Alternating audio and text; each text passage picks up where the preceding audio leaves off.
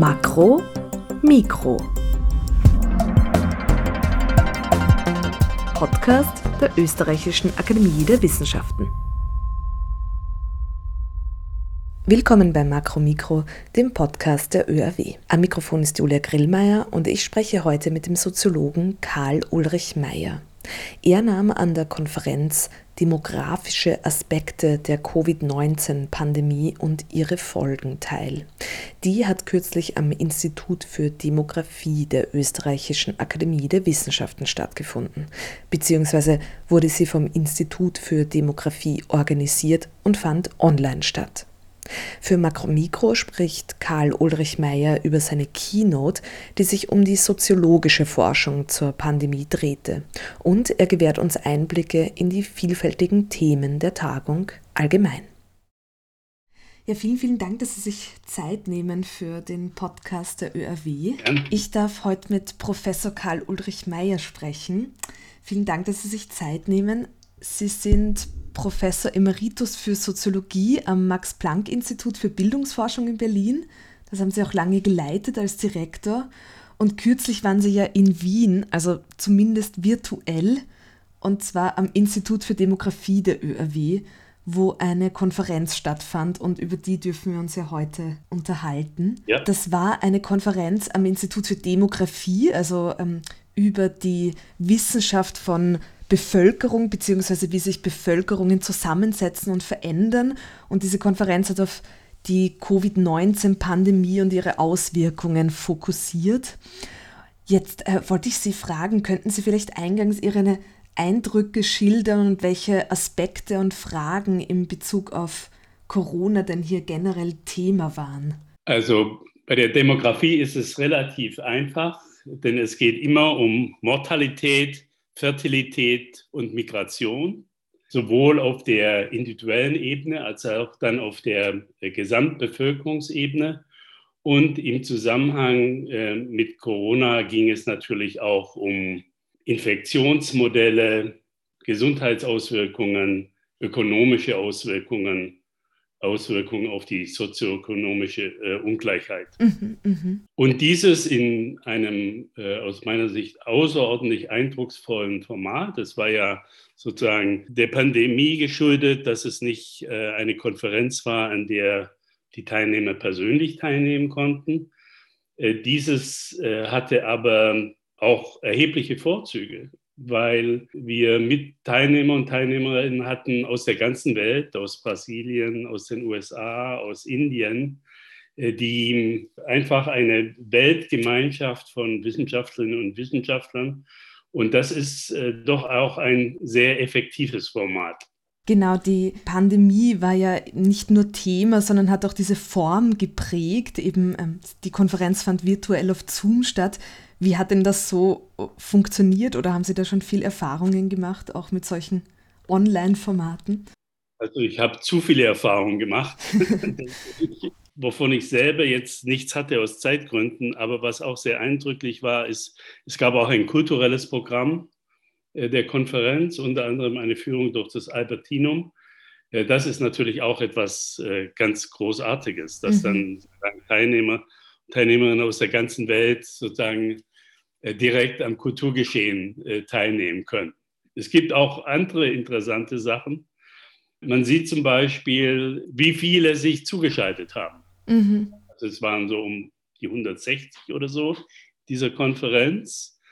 Äh, man sieht aber auch, wer am Anfang eines Vortrags dabei ist und wer zum Schluss noch dabei ist. Ja.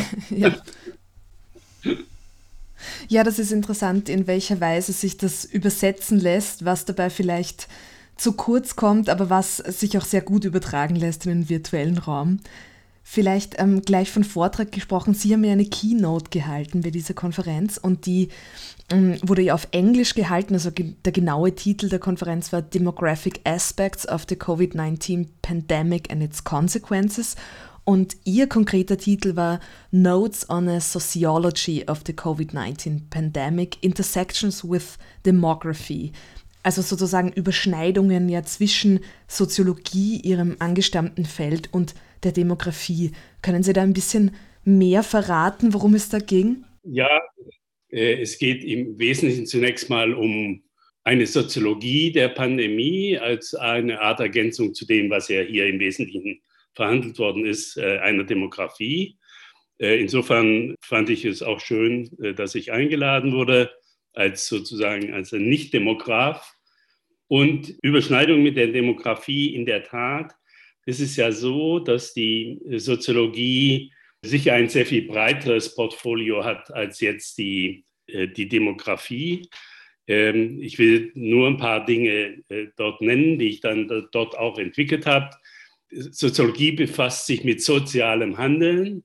Im Zusammenhang mit der äh, Covid-19-Pandemie geht es da im Wesentlichen darum, wie Normen entstehen und wie Normen befolgt werden. Das ist ja ein großes Thema äh, in Bezug auf Normen von, von Social Distancing und Maskentragen. Mhm. Ähm, ganz von großer Bedeutung sind natürlich da solche Dinge wie Transparenz, Allgemeingültigkeit, äh, gute Begründung. Wir haben ja über die den Verlauf der Pandemie gelernt, wie, wie schwierig, wie zum Teil es einen hohen Grad an Konformität gibt. Und die Frage ist, worauf sich das stützt. Andererseits Gruppen, die eben äh, die Normen, die Verhaltensnormen nicht über, übernehmen. Und es gibt dort eine ganz interessante Entscheidung aus der Spieltheorie, nämlich die Unterscheidung zwischen Kooperationsspielen und Koordinationsspielen. Mhm.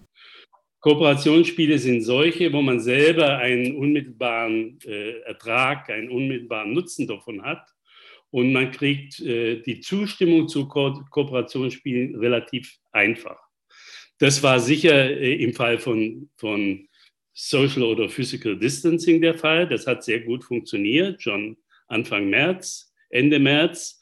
Bei Masken ist es ganz anders. Das ist im Grunde ein Koordinationsspiel. Das heißt, wenn alle mitziehen, haben, ist es äh, außerordentlich nützlich. Aber zunächst mal hat man keinen individuellen Nutzen davon, sondern der andere hat einen Nutzen davon. Und insofern war die Zustimmung da sehr viel geringer. Also an dem Beispiel kann man sehen, wie Handlungstheorie, soziologische Handlungstheorie von Bedeutung ist. Im Übrigen gibt es auch die schöne Unterscheidung zwischen äh, zweckrationalem Handeln und symbolisch expressiven, wertrationalen Handeln. Ich glaube, auch das ist in dem Zusammenhang von Bedeutung, denn Maskentragen war sicher auch ein Zeichen sozusagen der, des Altruismus, der Zustimmung äh, zu, zum Kollektiv und nicht allein sozusagen jetzt instrumentell die Frage, äh, hilft es gegen Aerosole oder hilft es nicht gegen Aerosole. Das ist sozusagen ein, ein Komplex. Mhm, mh. äh, ein anderer Komplex äh, ist, äh, der nun sehr nah äh, bei der äh, Demografie liegt, ist die soziale Differenzierung. Also es geht um soziale, soziale und, und horizontale Ungleichheiten. Da sind wir ganz nah an der, an der Bevölkerung, an der äh, Demografie, weil natürlich die Altersstruktur ist ein ganz wesentlicher Teil Alters- und Geschlechtsstruktur ist ein ganz wesentlicher Teil der Sozialstruktur. Also da gibt es ganz unmittelbare Überlappungen. Ein anderer Bereich der Soziologie ist die Systemtheorie. Da geht es im Wesentlichen um die Frage, äh, was sind die Subsysteme, wie sieht die institutionelle Differenzierung aus, wie sind die Zusammenhänge zwischen den Subsystemen. Das ist ein ganz großes Thema äh, in der Pandemie weil eben das Zusammenspiel von Staat, Markt und Familie äh, und äh, Assoziation natürlich sich vollkommen verschoben hat. Also der Staat wurde wichtiger, die, die Berufswelt kam in die Familie hinein und insofern gibt es natürlich auch da, auch da klare Berührungspunkte äh, zur äh, Demografie, weil natürlich die Demografie hohes Interesse daran hat an Familienbildung und äh, was an dem Punkt, äh, an, in diesem äh, Austausch äh, tatsächlich geschieht. Es gibt noch andere soziologische Aspekte. Zum Beispiel gibt es eine frühe Katastrophensoziologie, die sich im Wesentlichen damit befasst hat und immer noch befasst, wie eigentlich Abläufe von solchen Katastrophen abläuft. Also zunächst mal äh, Vermeidungsstrategien, man blendet es aus, sagen, akzeptiert man die Realität, dann, wird, dann werden Hilfsmittel gebündelt. Also da gibt es auch interessante äh, Vorstellung darüber, wie, wie sich jetzt, wie die kulturellen Schemata aussehen, wie solche äh, Katastrophen abläufen. Also das sind nur äh, ein paar Beispiele dafür, sozusagen, wie, breit die Soziologie eigentlich aufgestellt ist. Und sozusagen ein weiterer Aspekt, auch mit enger Verknüpfung äh, zur Demografie, ist die Frage des Lebensverlaufs. Also die Frage, wie wirkt sich die Pandemie nicht nur kurzfristig aus, sondern eben auch mittel- und langfristig und möglicherweise äh, ganz lang. Und die Demografie hat das großartige Altersperioden- und Kohortenmodell. Und hier, da gibt es auch äh, deutliche Überlappungen. Ich habe mich dann im Wesentlichen beschäftigt mit den beiden Aspekten der sozialen Ungleichheit einerseits und Lebensverläufen andererseits. Mhm, sehr interessant und kann da gern noch mehr dazu sagen. Ja, sehr, sehr interessant. Also da geht es auch darum, sozusagen hinter diesen demografischen Entwicklungen dann auch Motive herauszustreichen und sozusagen auch die Gründe zu finden hinter diesen demografischen Entwicklungen, die die Demografie beobachten kann. Das ist sicher ein, auch ein Teil der Soziologie und, und die Demografie äh, ist ja inzwischen nicht nur auf der Makroebene aufgestellt, sondern äh, befasst sich auch mit, mit Verhalten auf der Mikroebene, insbesondere äh, Fertilitätsverhalten, Familienbildungsverhalten und insofern auch von Motiven. Ich war mehr interessiert an, denke eher strukturellen Fragen, nämlich die Frage, um welche Art von Ungleichheiten handelt es sich denn eigentlich? Und wie wirken die? Im Grunde will man erklären, äh, soziale Kontakte, und wie sind soziale, wie stehen, in welchem Zusammenhang stehen soziale Ungleichheiten und soziale Kontakte. Dann, wenn man das geklärt hat, will man wissen, wer infiziert sich, wenn ein Kontakt stattfindet. Gibt es da unterschiedliche äh, Ansteckungspotenziale? Und äh, bei den Infizierten ist dann natürlich die große Frage, wer erkrankt, wer kommt ins Hospital, äh, wer erkrankt schwer, wer bekommt eine Intensivbehandlung äh, und wer stirbt. Alle diese Dinge sind möglicherweise verknüpft mit äh, unterschiedlichen Arten von Ungleichheiten. Und im Grunde müsste man diese Wahrscheinlichkeiten dann multiplizieren, um letzten Endes dann äh, zu errechnen, äh, welche die Auswirkungen sind. Interessant in dem Zusammenhang ist, dass äh, normalerweise in, liest man auch ständig in den Zeitungen ständig die Vorstellung, also äh, den Armen, die sind mehr von, von der Pandemie betroffen. Das ist so nicht richtig. Denn auf der einen Seite ist nämlich die, die jetzt mal äh, vor Lockdowns, vor Maßnahmen, äh, sind soziale Kontakte durchaus umgekehrt, also äh, sind, korrelieren soziale Kontakte mit sozialem Status. Das heißt, man hat häufig mehr soziale Kontakte als äh, im, im, höheren, höheren Status als äh, umgekehrt. Es gibt mehr Vereinsamung unten als Vereinsamung oben. Und dann gibt es eben den paradoxen Effekt, mehr soziale Kontakte führen zu mehr äh, Infektionen. Also insofern gibt es eine höhere Wahrscheinlichkeit zunächst einmal, äh, je höher der Sozialstatus, äh, denn die höher die Infektion. Aber das ist nicht die einzige Dimension. Die andere Dimension ist natürlich dann soziale Integration und Sozialbeziehungen. Das korreliert zum Teil mit der sozialen Hierarchie. Zum Teil sind es durchaus unterschiedliche Dimensionen. Also man kann sehr enge Familien- und Freundesbeziehungen haben, auch an, in ganz verschiedenen Orten der sozialen Hierarchie.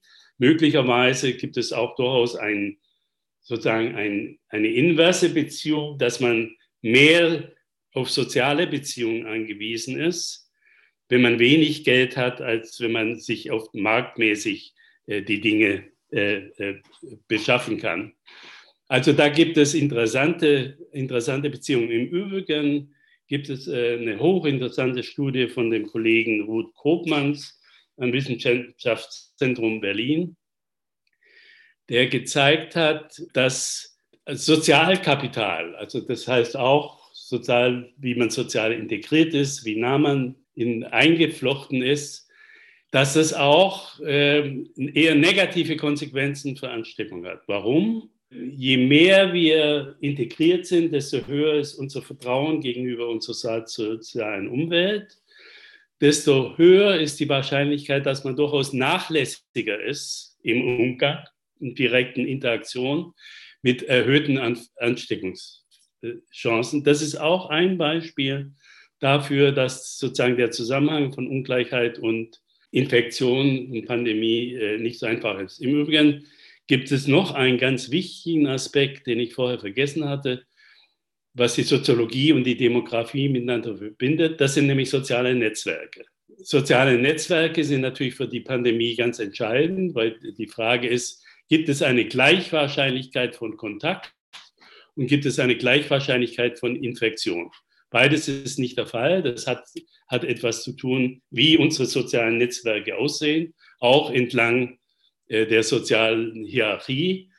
Und äh, hier ist eigentlich interessant, äh, dass es in der ganzen Literatur zu sozialen Netzwerken und, und äh, Infektion, Grippeinfluenza zum Beispiel, keine guten Ergebnisse gibt, auf die jetzt hätte im Frühjahr zurückgegriffen können, zu sagen, wie sieht die soziale Netzwerkstruktur einer Gesellschaft aus und danach richten wir jetzt unsere Strategien aus.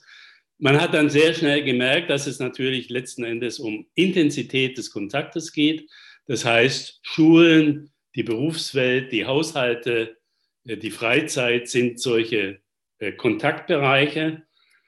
Und äh, die Virologie hat dann natürlich sehr stark schnell festgestellt, dass es hängt an der Intensität der Kontakte, also wie, wie eng, davon, ob es in geschlossenen Räumen oder in nicht geschlossenen Räumen stattfindet und äh, wie, wie häufig, wie intensiv diese Kontakte sind. Was ja zum, möglicherweise erklärt, dass, falls es richtig ist, eben zum Beispiel die Ansteckungsgefahr im öffentlichen Nahverkehr äh, nicht so groß ist wie in, in, in der Freizeit. Im Übrigen, vorher habe ich was gesagt über Sozialstatus und Kontakt. Ähm, wir reden natürlich auch über den Ischgl-Effekt. Das heißt, äh, es gibt hier durchaus einen Zusammenhang zwischen sozusagen zumindest etwas wohlhabenden Gruppen, äh, die dann eben in der Freizeit äh, sich angesteckt haben.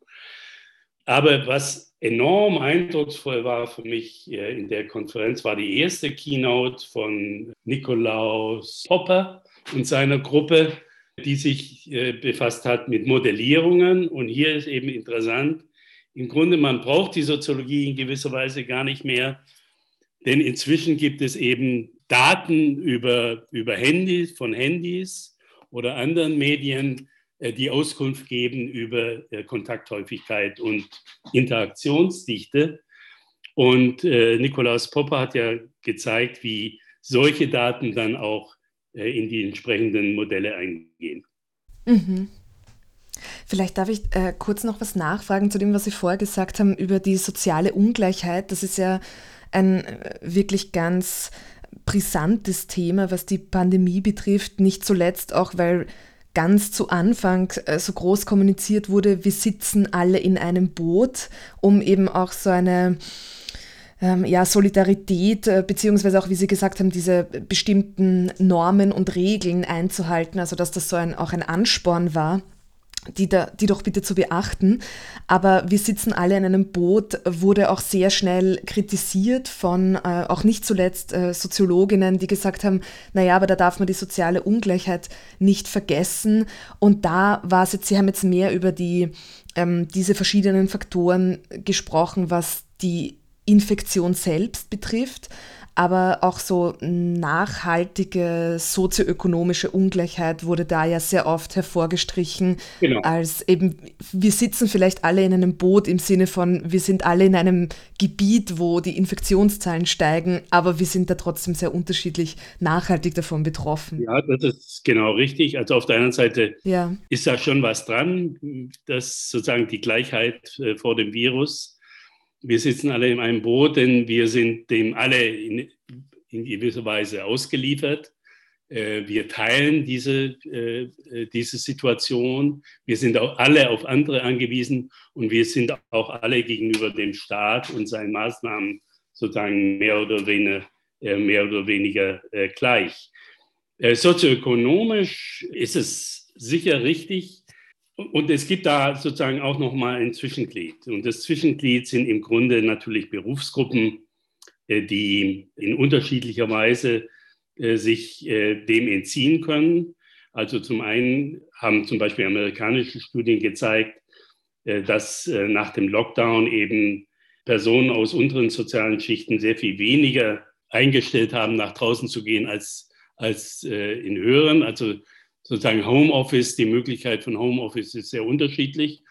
Und natürlich ist es sehr unterschiedlich, ob man in einer engen äh, Drei-Zimmer-Wohnung mit Kindern sozusagen zusammen sein muss oder, oder unter großzügigeren Wohnungsbedingungen. Das ist sicher ganz richtig. Aber es zeigt sich natürlich auch, dass diese Bedingungen, dass man sozusagen Kontakten und Infektionen ausgesetzt ist, auch soll jetzt nicht direkt mit der Sozialhierarchie korrelieren. Es geht eben um berufsmäßige Kontakte, das gilt für Pflegeberufe, das gilt natürlich auch für Ärzte, äh, das gilt für äh, Leute, die in der Produktion weiter präsent sein müssen. Aber sicher äh, gibt es da eine Korrelation. In den Auswirkungen ist sehr interessant und man weiß sozusagen aus der Finanzkrise, aus anderen Krisen, was äh, möglicherweise lang, äh, lang, auch langzeitige Auswirkungen sind. Also zunächst einmal, ich weiß nicht, wie das in Österreich ist, aber in Deutschland hatten wir ja äh, Kurzarbeit, ein Instrument, was sich auch in der Finanzkrise enorm bewährt hat. Das heißt, Personen reduzieren ihre Arbeitszeit und kriegen dann 60 äh, bis 80 Prozent des Einkommens äh, aufgestockt äh, durch, durch die Sozialpartner. Das heißt, dass die Einkommensreduktionen zunächst mal doch relativ gering sind und vor allem, dass äh, dauerhafte Arbeitslosigkeit verhindert wird. Mhm. Und in all diesen, das weiß man aus vielen äh, vorgängigen Krisen, der, zum Beispiel der deutschen Vereinigung, äh, das, der entscheidende Punkt äh, ist die Arbeitslosigkeit. Äh, das hat ganz viele Seiten. Das hat natürlich eine wirtschaftliche Seite, aber es hat natürlich auch katastrophale Seiten für das Selbstbewusstsein und das Selbstvertrauen.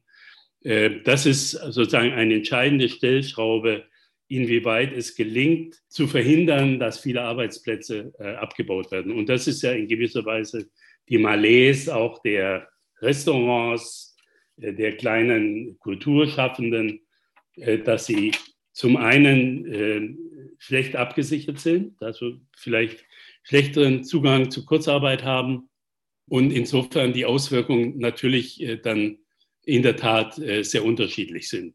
Mhm.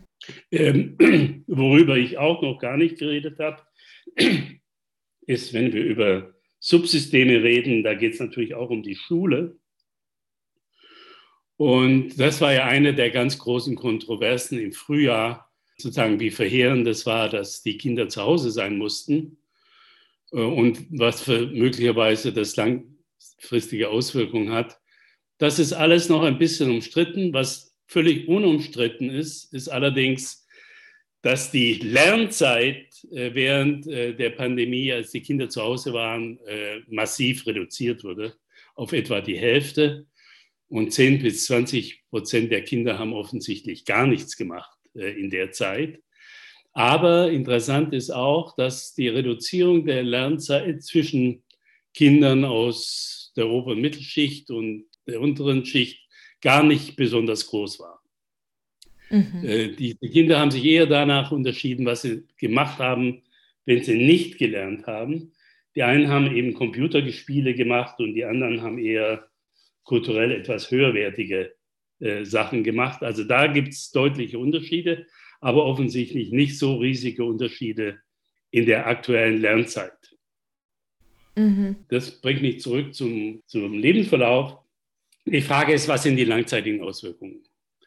Und es gibt äh, einen ökonomischen Kollegen, Ludger Wössmann vom IFO-Institut äh, in München, der ganz früh dann sich überlegt hat, was könnten die sein und hat sich dann mehrere Überlegungen angestellt und die Forschungsergebnisse dazu sich anzugucken. Also man könnte zunächst mal schauen, was sind die langfristigen Lebenseinkommens-, Lebensarbeitseinkommensunterschiede äh, in der Anzahl der Schuljahre, die man hat und kommt dann zu dem Ergebnis, sozusagen mit jedem Schuljahr hat man erhebliche, weniger hat man erhebliche Einbußen im Lebenseinkommen. Das heißt, man könnte in der Analogie sagen, je länger die Kinder nicht in der Schule sind, desto größer ist dann äh, der Einkommensverlust äh, später. Die Frage ist, gibt es langfristige Auswirkungen im Lebensverlauf? Entscheidend ist dafür, ob man in dieser Phase bestimmte Übergänge schaffen muss, die verhindert werden oder aufgeschoben werden durch die Pandemie. Ein wichtiges Beispiel äh, ist die Lehrlingsausbildung. Mhm, ja. Das heißt, wenn weniger Ausbildungsplätze angeboten werden, heißt es, dass äh, weniger äh, eine qualifizierte Ausbildung bekommen. Und die Frage ist, nehmen Sie die dann später auf? Wird es nur verschoben? Oder sind sie langfristig, ist langfristig unser Anteil an Ungelernten größer? In unseren eigenen Studien, der Deutschen Lebensverlaufsstudie, haben wir uns das mal angeguckt. Für den Jahrgang 1930, 31, die 1945 am Ende des Zweiten Weltkriegs hätten eine Lehre machen müssen. Und es zeigt sich, dass äh, in keinem anderen Jahrgang der Anteil von Ungelernten langfristig so groß war, trotz Wirtschaftswunder. Also das ist so ein Beispiel äh, für solche langfristigen mhm, Auswirkungen. Mhm. Das hat im Übrigen ähm, auch ist insofern kritisch, weil man es ja nicht einfach aufschieben kann. Im nächsten Jahr gibt es ja wieder Ausbildungsanwärter. Ja. Also eine mehr oder weniger fixe Anzahl an Ausbildungsplätze. Das heißt, äh, diejenigen, die das in diesem Jahr nicht machen, konkurrieren dann äh, mit denen, die das später machen. Im Übrigen gab es durchaus auch Probleme in der dualen Ausbildung mit dem Abschluss von Lehrlingsabschlüssen weil eben der betriebliche Teil der Ausbildung zum Teil äh, nicht stattfinden konnte. Auch da gibt es Probleme und dann ist natürlich die Frage, werden die neuen, äh, die Lehrlingsabsolventen, werden die übernommen oder werden sie nicht übernommen? Also das ist eine ganz kritische Phase. Und in der Demografie gibt es was Ähnliches, das ist nämlich die Fertilität. Darüber ist in der Konferenz sehr viel geredet worden, äh, mit sehr schönen auch Modellen. Die Frage nämlich, erstens, werden weniger Kinder geboren, ist die erste Frage. Wenn weniger Kinder geboren werden, wird es nur aufgeschoben, wird es quasi nachgeholt und gibt es dann quasi einen Geburtenberg anschließend oder äh, nicht. Das ist sehr kontrovers in der Theorie. Es gibt auch die Theorie, dass bei Katastrophen immer auch Geburten sozusagen nachgeholt werden. Also wenn bei höherer Sterblichkeit gibt es dann mehr äh, Geburten. Das ist der Babyboom nach dem Krieg, den es in Deutschland, glaube ich, in Österreich auch so nicht gab, aber in angelsächsischen Ländern. Oder ob es eben doch äh, langfristig äh, dann äh, aufgeschoben wird.